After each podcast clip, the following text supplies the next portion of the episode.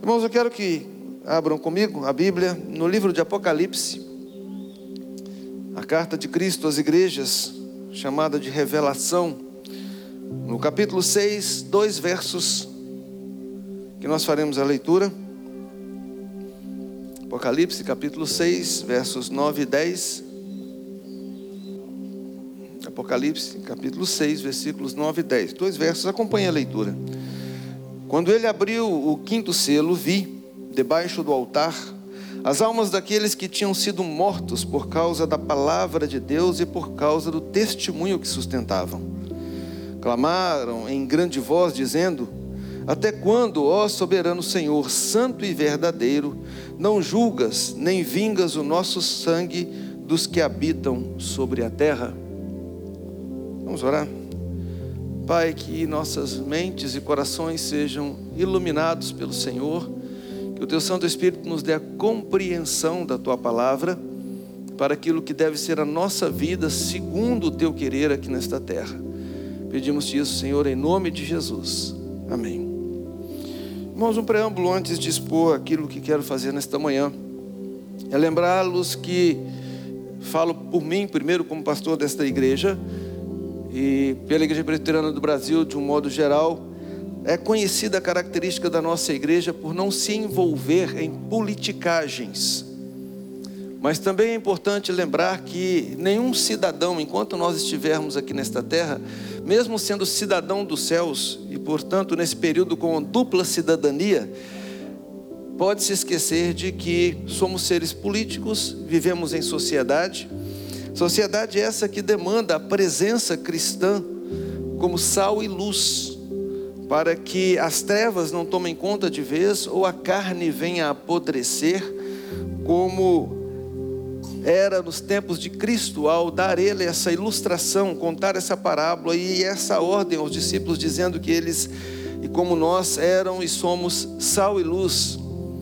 A luz, uma vez apagada, retirada, aquele lugar fica plenamente em trevas. Quando não havia geladeira, a não ser que a carne fosse salgada, que o peixe fosse salgado, de um dia para o outro, você sabe o que acontece: o mau cheiro, a podridão.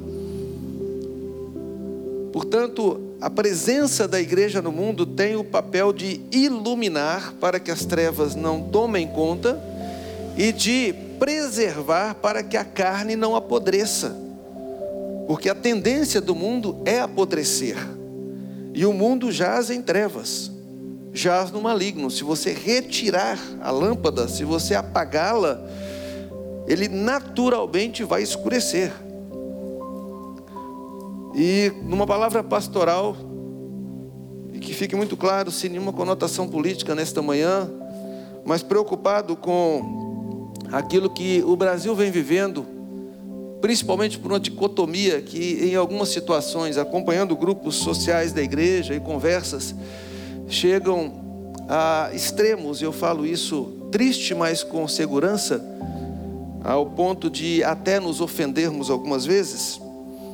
Eu quero trazer à igreja nesta manhã uma visão da verdadeira situação da igreja no mundo. E à luz da palavra do Senhor, e lendo e conversando com os irmãos, e você comigo acompanhando na Bíblia textos bíblicos, lembrarmos que nós estamos neste mundo, que há um papel a ser cumprido aqui, e como, à luz da palavra de Deus, isso deve ser feito. Para que nós não nos enganemos, não percamos de vista o nosso propósito, uma bússola que, contaminada por um imã, não consegue mais apontar onde está o norte porque essa é a função da igreja sobre a face da terra. Pois bem, o texto que nós acabamos de ler, em Apocalipse, é uma das partes daquela revelação, e eu sempre friso isso.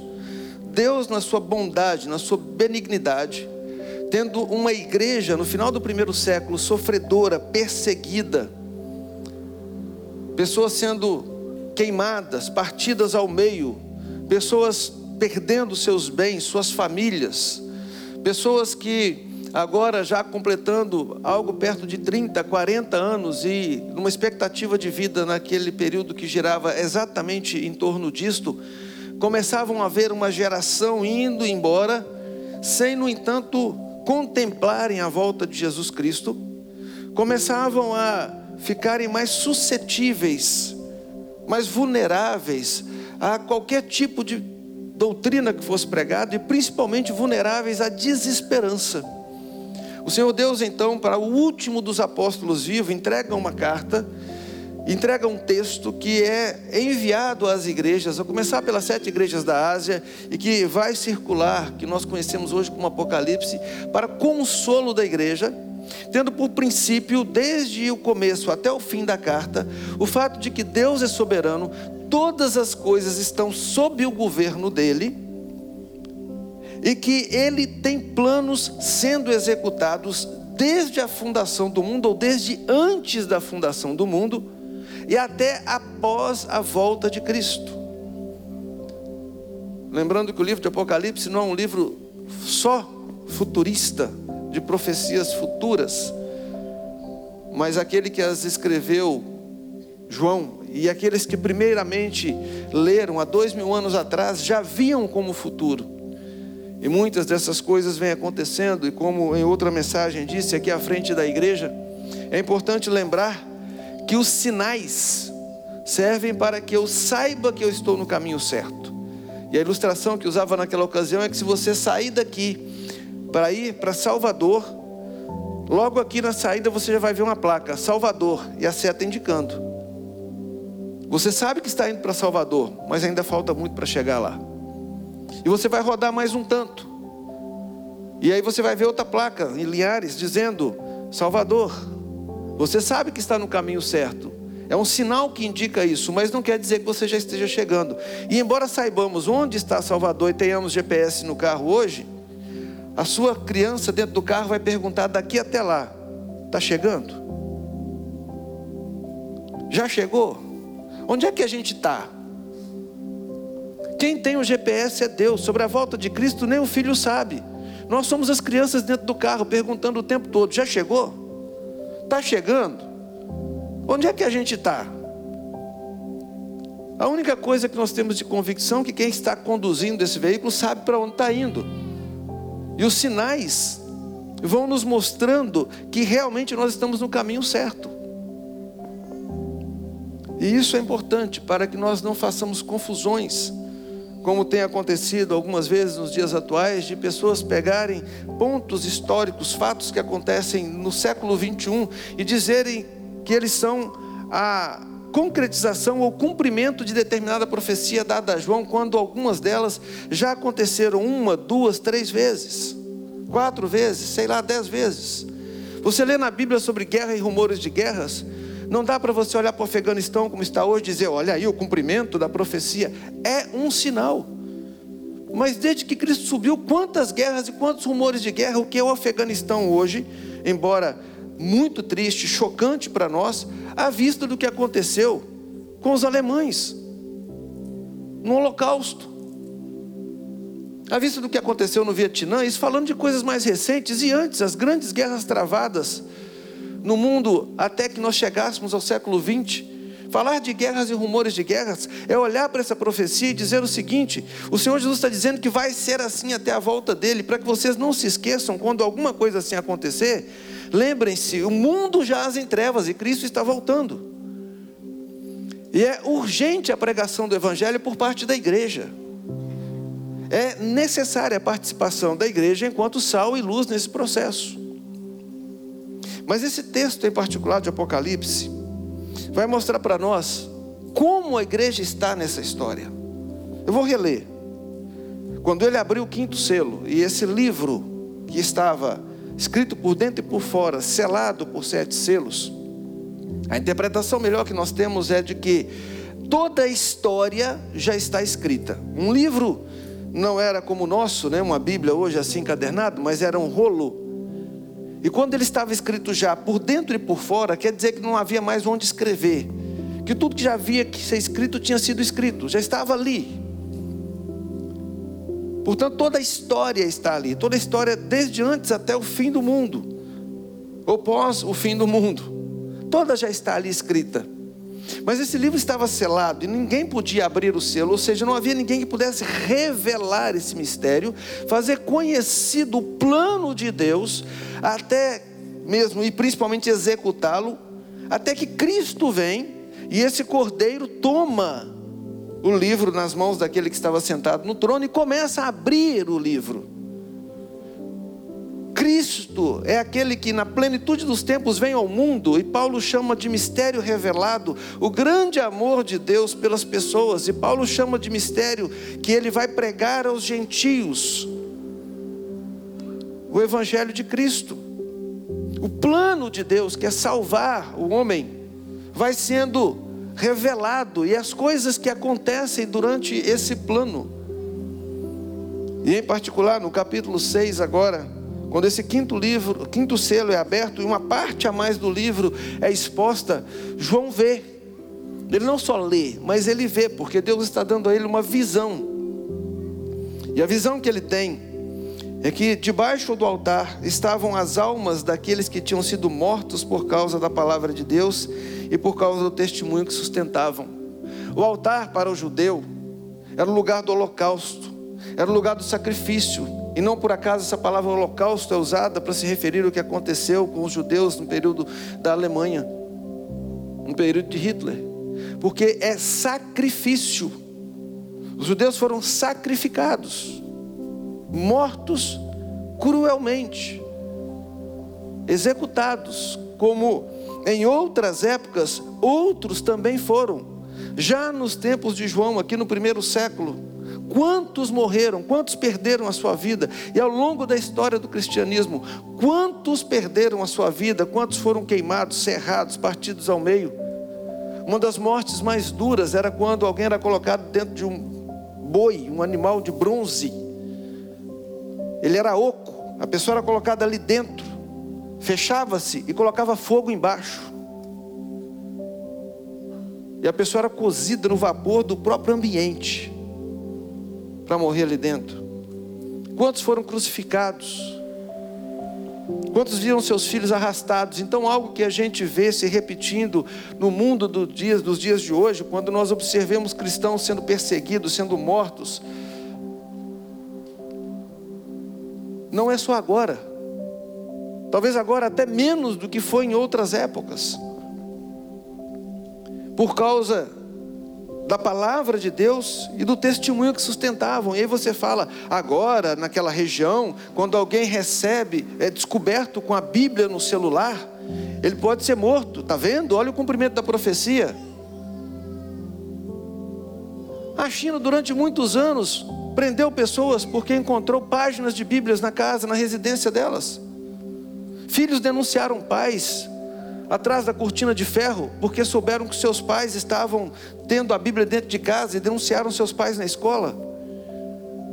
Não dá para olhar para o momento de agora e dizer esse é o cumprimento. Já vem acontecendo. No Brasil, Bíblias foram queimadas aos montes, quando distribuídas numa época em que o cristianismo, aspas, reinava. Portanto, por causa da palavra por causa do testemunho que sustentam, ou seja, não negando a Cristo, mesmo diante de ameaça de morte, eles foram sacrificados e agora estavam debaixo do altar. E o clamor deles é: Até quando, ó soberano Senhor, santo e verdadeiro, não julgas nem vingas o nosso sangue dos que habitam sobre a terra? Vai continuar assim, Senhor? O Senhor não vai fazer nada. A pergunta é essa. Deus, o Senhor não está vendo? É parecido com aquela situação dos discípulos dentro do barco. Jesus, o Senhor não está vendo que o barco vai afundar? E a resposta é: por que vocês têm tão pouca fé? O Senhor está dormindo aí. O Senhor está dormindo enquanto o barco parece que vai afundar. Jesus disse: vocês são homens de pequena fé. O barco balança um pouco e a gente já começa a achar que o barco vai afundar. Para esses aqui, ficou muito mais sério. E é interessante lermos que eles perguntam mesmo ao Senhor. E o Senhor responde. O Senhor responde. Veja o que está na sequência do texto, agora já no versículo seguinte. Então, a cada um deles foi dada uma vestidura branca, e lhes disseram que repousassem ainda por pouco tempo, até que também se completasse o número dos seus conservos e seus irmãos, que iam ser mortos, como igualmente eles foram. Irmãos, a resposta não é aquela que a gente gostaria de ouvir, não. A resposta é: vocês recebem as vestiduras brancas, vocês, como aqueles que sustentam o testemunho, aqueles que sustentam a palavra, vocês, como aqueles que vivem na minha presença e que morreram por causa disso, que foram sacrificados por causa disso, vocês vão aguardar um pouco mais, porque vocês não são todos ainda. Há de se completar o número dos seus conservos e seus irmãos, que ainda serão mortos, como vocês também foram. E o que está sendo dito aqui é que ao longo da história, a partir daquele dia, muitos ainda sofreriam por causa da palavra de Deus e por causa do testemunho que sustentavam. Até quando? Até que se complete o número. E esse número só se completa o dia que tocar a trombeta e o arcanjo anunciar do céu e Cristo voltar para buscar a sua igreja. Como está na segunda carta de Paulo aos Tessalonicenses. E nós seremos então todos levados juntos. Os mortos ressuscitarão primeiro, e nós, os que ficarmos, seremos juntos com eles também levados ao céu.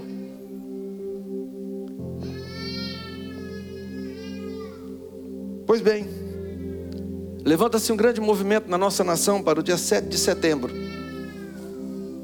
E a pergunta que tem sido feita a mim como pastor é: Pastor, e aí, qual a posição da igreja? Pois eu vou dizer. A posição da igreja tem que continuar de sempre. Primeiro, oração pelas autoridades.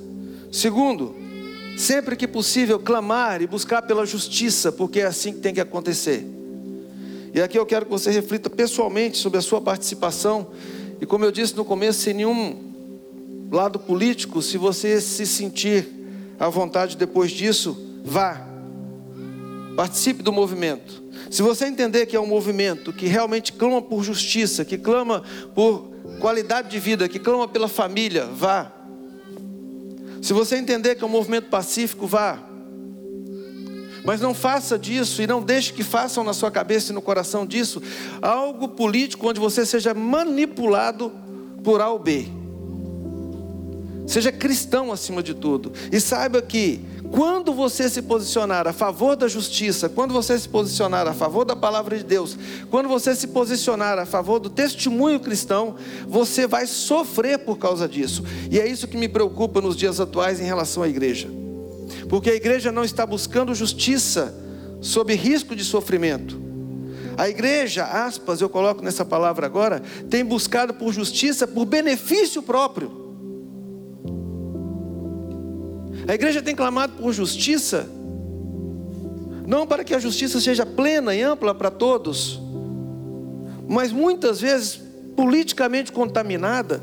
A igreja tem se envolvido nisso, preocupada com o seguinte: assim nós vamos deixar de ser perseguidos, assim nós vamos viver uma vida mais tranquila, assim. Releia a Bíblia, meus irmãos. Vamos a um dos textos mais conhecidos quem nunca ouviu o Sermão da Montanha? Nunca o leu em Mateus capítulo 5. Veja o que está lá. A partir do versículo 3. Se puderem projetar para mim, eu agradeço. Bem-aventurados os humildes de espírito, porque deles é o reino dos céus. Bem-aventurados os que choram, porque serão consolados. Bem-aventurados os mansos, porque eles herdarão a terra. Bem-aventurados os que têm fome e sede de justiça, porque eles serão fartos. Bem-aventurados os misericordiosos, porque eles alcançarão misericórdia. Bem-aventurados os limpos de coração, porque eles verão a Deus. Bem-aventurados os pacificadores, porque eles serão chamados filhos de Deus. Bem-aventurados os que são perseguidos por causa da justiça, porque deles é o reino dos céus. Bem-aventurados sois quando vos injuriarem e perseguirem e mentindo disserem todo mal contra vós por minha causa.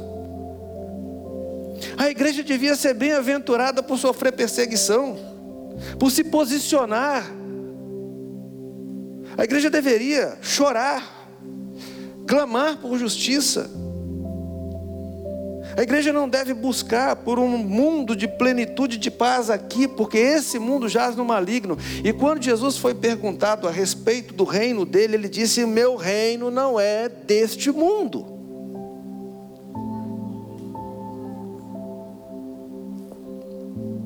Sabe quando foi que a igreja cristã alcançou um grande domínio sobre todo mundo? Isso já aconteceu, lembram-se? A partir de Constantino, a história foi se desenvolvendo e depois que a igreja foi transformada, cristã foi, foi transformada na religião oficial do império, o grande império romano que dominava praticamente todo mundo conhecido, exceção do Oriente. Nesse período, foi o período que antecedeu a reforma protestante. O período em que a igreja tinha governo político, que ela dominava o mundo político, que ela dominava os reis. Nesse período em que ela chega aqui no Brasil, e essa terra é chamada Terra de Santa Cruz, e um dos eventos marcantes é a primeira missa. Esse é o período em que a igreja cristã, é a igreja cristã, nós estamos falando da igreja cristã, dominou o mundo. E aí nós diríamos, então foi um tempo maravilhoso, era o céu, porque a igreja cristã estava sob dominando o governo, estava sobre o governo do mundo. Um príncipe morto o seu pai, ele não podia tomar posse do reino, ele não era coroado a não ser que a igreja o fizesse. E olha para esse tempo, estuda a história, lê um pouco. É carta de indulgência, é perseguição, é mentira, é a igreja usando do seu poder para influenciar politicamente e dominar o mundo. É o período que a igreja cristã mais enriqueceu com ouro e prata e que as pessoas mais amargaram o medo do pecado e foram afastadas da notícia da graça salvadora de Jesus Cristo. Para ficar claro para nós que não adianta a igreja dominar esse mundo aqui, não resolveu e não vai resolver, porque não é desse mundo o reino de Cristo. E o próprio Senhor Jesus, quando esteve aqui, não aceitou governar esse mundo, o diabo lhe ofereceu isso, prestem atenção. O diabo ofereceu para Jesus os reinos do mundo. Ele disse: Não, você só se dobra diante do Senhor, só a Ele você presta culto. Mas houve um tempo em que a igreja já teve isso. Ela se curvou à oferta do diabo, teve o mundo nas mãos. E o máximo que conseguiu fazer foi as cruzadas, indo em direção ao Oriente, a fim de não evangelizar os chamados bárbaros, mas exterminá-los, causando essa crise que se estabelece até hoje, quando então os bárbaros, os árabes, os muçulmanos, também agora tomam de inimigos aqueles que se colocaram como inimigos religiosos contra eles. Uma guerra santa, reconquistar Jerusalém e os cruzados, os grandes cavaleiros com suas armaduras reluzentes, partiram em direção ao Oriente.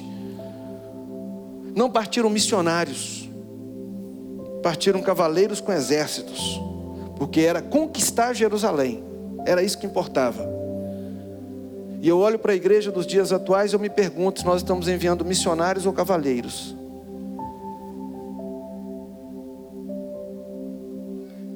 Se nós estamos indo àqueles que precisam de Cristo, e se nós estamos lutando pela justiça ou lutando pelo domínio. Se nós estamos lutando de fato pelas famílias ou estamos lutando pelo governo desse mundo, disputando o governo desse mundo, querendo sermos livres daquilo que a Bíblia está cheia de profecias dizendo que nós seríamos sofredores por causa do Evangelho de Jesus. Mas falar do Evangelho sofredor é coisa que ninguém quer ouvir, porque a teologia da prosperidade que tanto condenamos, entrou pelas janelas das nossas igrejas e ocupa nossas mentes e corações. E enquanto a igreja cristã dominou o mundo e ofereceu e vendeu cartas de indulgência, quando as pessoas tinham interesse na salvação, quando o que mais queriam era a salvação, então a igreja vendeu a salvação. Nos dias atuais, as pessoas não querem salvação, ninguém está preocupado com o céu e o inferno. As pessoas querem prosperidade nessa terra. A igreja de hoje vende o produto do dia. Não adianta você hoje abrir uma igreja falando que vai vender salvação, ninguém vai comprar. Mas abra uma igreja vendendo bem-estar, abra uma igreja vendendo emprego, abra uma igreja vendendo prosperidade, você vai ver o que acontece. Quantos fregueses você terá?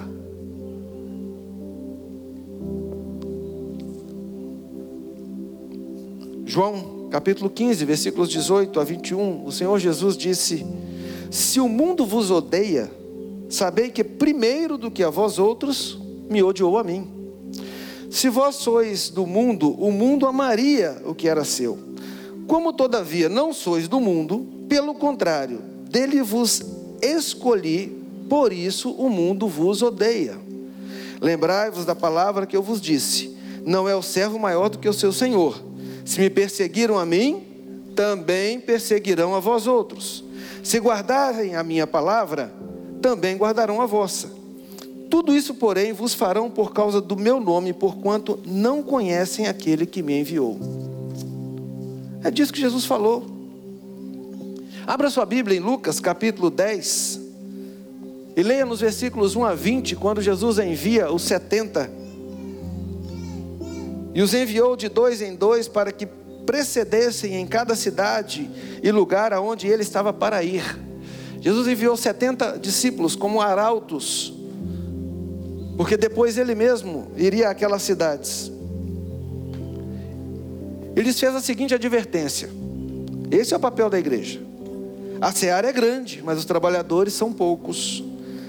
Rogai, pois, ao Senhor da seara que mande trabalhadores para a sua seara. Eis, ide, eis que eu vos envio como cordeiro para o meio de lobos. Não adianta você esperar que o mundo vá agir de forma diferente. Essa ideia de que feliz é a nação cujo Deus é o Senhor, meus irmãos, é um texto do Velho Testamento para Israel que foi formado a partir de Abraão e que vivia segundo a lei de Deus. Não se iluda, o Brasil nunca será uma nação cujo Deus é o Senhor. Pastor, o que o senhor está falando? É. Infelizmente, Queria dizer o diferente, o contrário disso. Não se iludam pensando que esse mundo, que jaz no maligno, um dia será uma nação cujo Deus é o Senhor. E a gente tem que lembrar disso quando vai lidar com o mundo. Para lembrar que ali estão pessoas que precisam do Evangelho, para lembrar que ali nós somos luz para que eles não acabem nas trevas, ali nós somos sal para que não apodreçam de vez. Não leveis bolsa, nem alforge, nem sandálias. A ninguém saudeis pelo caminho, é urgente o que vocês vão fazer. Não se preocupem com bens e posses. Ao entrardes numa casa, dizei antes de tudo: paz seja nesta casa. Se houver ali um filho da paz, repousará sobre ele a vossa paz. Se não houver, ela voltará para vós. Permanecei na mesma casa, comendo e bebendo o que lhes tiver, que eles tiverem, porque digno é o trabalhador do seu salário. Não andeis a mudar de casa em casa, não fica procurando um lugar melhor para você cada dia. Quando entrardes numa cidade, ali vos receberem, comei do que vos for oferecido. Isso aqui tem a ver com o fato de que eles chegariam em lugares onde poderiam ficar perguntando, como Paulo mais tarde vai orientar: será que isso aqui é sacrificado a ídolo? Será que isso aqui. Não. Você chegou num lugar de trabalho, você chegou numa casa, você chegou na sua cidade. Como do que for oferecido, não fica perguntando, você é um servo de Deus. Esteja presente naquele lugar e faça a diferença. Curai os enfermos que nela houver e anunciai-lhes: a vós outros está próximo o reino de Deus. Quando, porém, entrardes numa cidade e não vos receberem, saí pelas ruas e clamai. Lembra de Jonas? Ainda três dias a cidade será subvertida até o pó da cidade, que se nos pegou os pés, sacudimos contra vós. Não obstante, sabei que está próximo o reino de Deus. E essa é a realidade. E se a gente fala de Deus e as pessoas se negam a ouvir, eu só estou avisando, está próximo o reino de Deus. Para aqueles que pensam que podem levar a vida de qualquer jeito e não haverá juízo, está próximo o reino de Deus. Digo-vos que naquele dia haverá menos rigor para Sodoma e Gomorra do que para aquela cidade. É muito pesado isso, irmãos, é muito sério. Mas é a nossa missão, é a nossa notícia. Agora, os irmãos acham que falando esse tipo de coisa o mundo vai nos amar? Ai de ti, Corazinha, ai de ti, Betsaida, porque se em Tiro e em Sidom se tivessem operado os milagres que em vós se fizeram, há muito que elas se teriam arrependido, assentadas em pano de saco e cinza. Contudo, no juízo haverá menos rigor para Tiro e Sidom do que para vós outras. Tu, Cafarnaum, elevar-te-ás porventura até o céu, descerás até o inferno. Eu não vou expor todo o texto, o tempo não permite. Quero voltar nisso oportunamente. Quem vos der ouvidos, ouve a mim. Quem vos rejeitar a mim, me rejeita. Quem, porém, me rejeitar, rejeita aqueles que me enviou. Então regressaram setenta, possuídos de alegria, dizendo: Senhor, os próprios demônios se nos submetem pelo teu nome. Voltaram admirados, porque eles foram como ovelhas por meio de lobos e enfrentaram coisas duríssimas, duríssimas, e voltam então felizes, porque até os demônios se submetiam a eles. O Senhor lhes disse, no entanto: Eu via Satanás caindo do céu como um relâmpago. Eu já sabia. Eu sabia que Satanás está no mundo. Eis aí vos dei autoridade para pisar de serpentes e escorpiões e sobre todo o poder do inimigo, e nada absolutamente vos causará dano. É por isso que eu enviei vocês e capacitei vocês para poderem suportar essas coisas. Não obstante, Olha que coisa linda, meus irmãos. Alegrai-vos não porque os espíritos se vos submetem, sim porque o vosso nome está rolado nos céus. Mesmo quando os 70 voltam, celebrando a vitória, mesmo quando eles voltam, tendo ido pregar o Evangelho, anunciar a justiça do Senhor Jesus, e nem os demônios puderam contra eles, e eles voltam achando que isso era grande coisa, Jesus diz para eles: ah, ah, a grande coisa não é essa.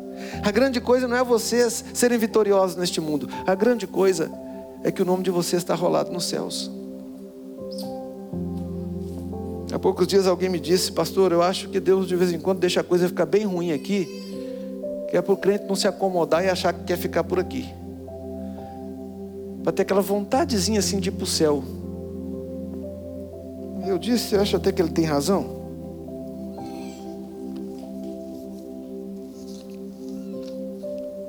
Vós sois o sal da terra. Vós sois a luz do mundo. Segunda carta de Pedro, capítulo 2, versículos 5 a 8. Em dias muito piores do que os nossos, Pedro escreveu assim: Se não poupou ao mundo antigo, embora preservasse a Noé, pregador da justiça, com mais sete pessoas, ao trazer ao dilúvio sobre o mundo dos ímpios, se reduzindo a cinza as cidades de Sodoma e Gomorra, condenou à destruição, havendo-as posto para exemplo aos que vivessem impiamente, e se livrou ao justo Ló, atribulado pela vida dissoluta daqueles perversos, porque este justo, habitando entre eles, por vez, por ver e ouvir, afligia todos os dias a sua alma justa com as injustiças ou as injustas obras deles. É assim que nós vivemos, irmãos, como Ló em Sodoma e Gomorra. Esse mundo há de ser destruído com fogo e enxofre, essa é a promessa do futuro. E enquanto isso, nós estamos como Ló, vivendo como justos em meio a uma vida dissoluta de perversos. E enquanto Ló estava lá, habitando entre eles, por ver e ouvir o que acontecia, afligia todos os dias a sua alma com as obras injustas deles. É assim que nós estamos vivendo mesmo. Aflitos, afligidos pelas coisas que nós vemos, pelas roubalheiras, pelas politicagens, pelas injustiças. pela falta de recursos para a saúde, pela falta de segurança, pelo avanço dos movimentos pró-destruição da família, pelo avanço do movimento pela heterossexualidade, será que eu posso dizer algo assim ou algo pior? Pelo avanço das libertinagens, pelo avanço da, sei lá, tanta coisa que você sabe é melhor do que eu.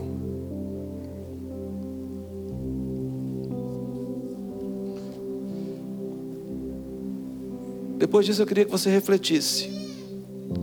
Devemos e precisamos continuar clamando por justiça. Ter homens de Deus envolvidos na política não é nenhum mal e não há pecado nisso. Que eles sejam sal e luz lá, devemos orar por eles. Se você de alguma maneira pode fazer diferença, faça. Não se exima da sua responsabilidade de impedir que esse lugar apodreça mais rápido, ou que as trevas tomem conta de vez. Nós ainda estamos no mundo por causa disso. Se alguma ação sua pode fazer diferença, faça. Grite por justiça, grite pelas verdades bíblicas, mas pague o preço por isso. Não faça porque você quer conforto. Saiba que vai te custar caro. Saiba que você pode perder o emprego. Saiba que você pode ser rechaçado na sua sala de aula. Você pode ser excluído do seu grupo de amigos. Você pode ouvir um monte de coisas quando você se posicionar a favor da palavra de Deus. Saiba que você pode até ser morto, preso dependendo do lugar do mundo que estiver, ou como andam as coisas. Alguém disse, é, daqui a pouco começam a aprender os pastores das nossas igrejas. Bom, já estão chamando-os para prestarem esclarecimentos sobre o posicionamento, porque que menino é menino e menina é menina. Todo mundo acompanhou o caso do pastor Jorge Linhares. Nem é da nossa denominação, mas ligado a uma escola afirmou e foi chamado pelo Ministério Público para prestar esclarecimentos. Com as mensagens que temos pregado aqui nessa igreja rodando pelo YouTube, antigamente a gente falava para o Brasil, hoje a gente fala para o mundo. De repente, uma das palavras que eu digo aqui pode ser captada e também ser chamada, e eu posso ter que prestar esclarecimentos. Qual é o próximo passo? Temos duas opções: a gente vai ficar tentando mudar o mundo para que a gente não sofra risco, ou a gente está disposto a pagar o preço? Se você for fazer diferença, pense quanto vai custar. Não abra mão. Quem sabe a sua alma estará somada a daqueles que foram sacrificados, aguardando que se complete o número até que Cristo volte. Feche seus olhos, vamos orar ao Senhor.